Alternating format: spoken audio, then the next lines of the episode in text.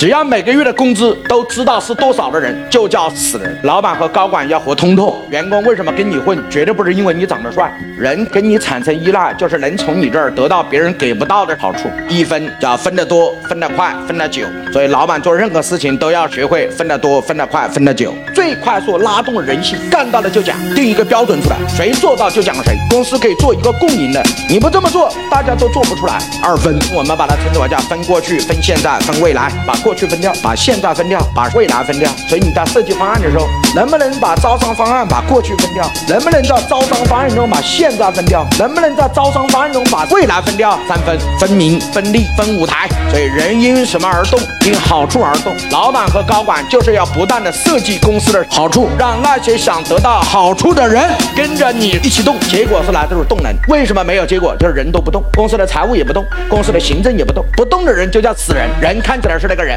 每天也来上班，就是为了那个固定的工资。人都死了。只要每个月的工资都知道是多少的人，就叫死人。人不是不行，是我们没有为人修一条发财致富之路，让那些有能力的人在这条路上狂飙。哎，各位老板，同意吗？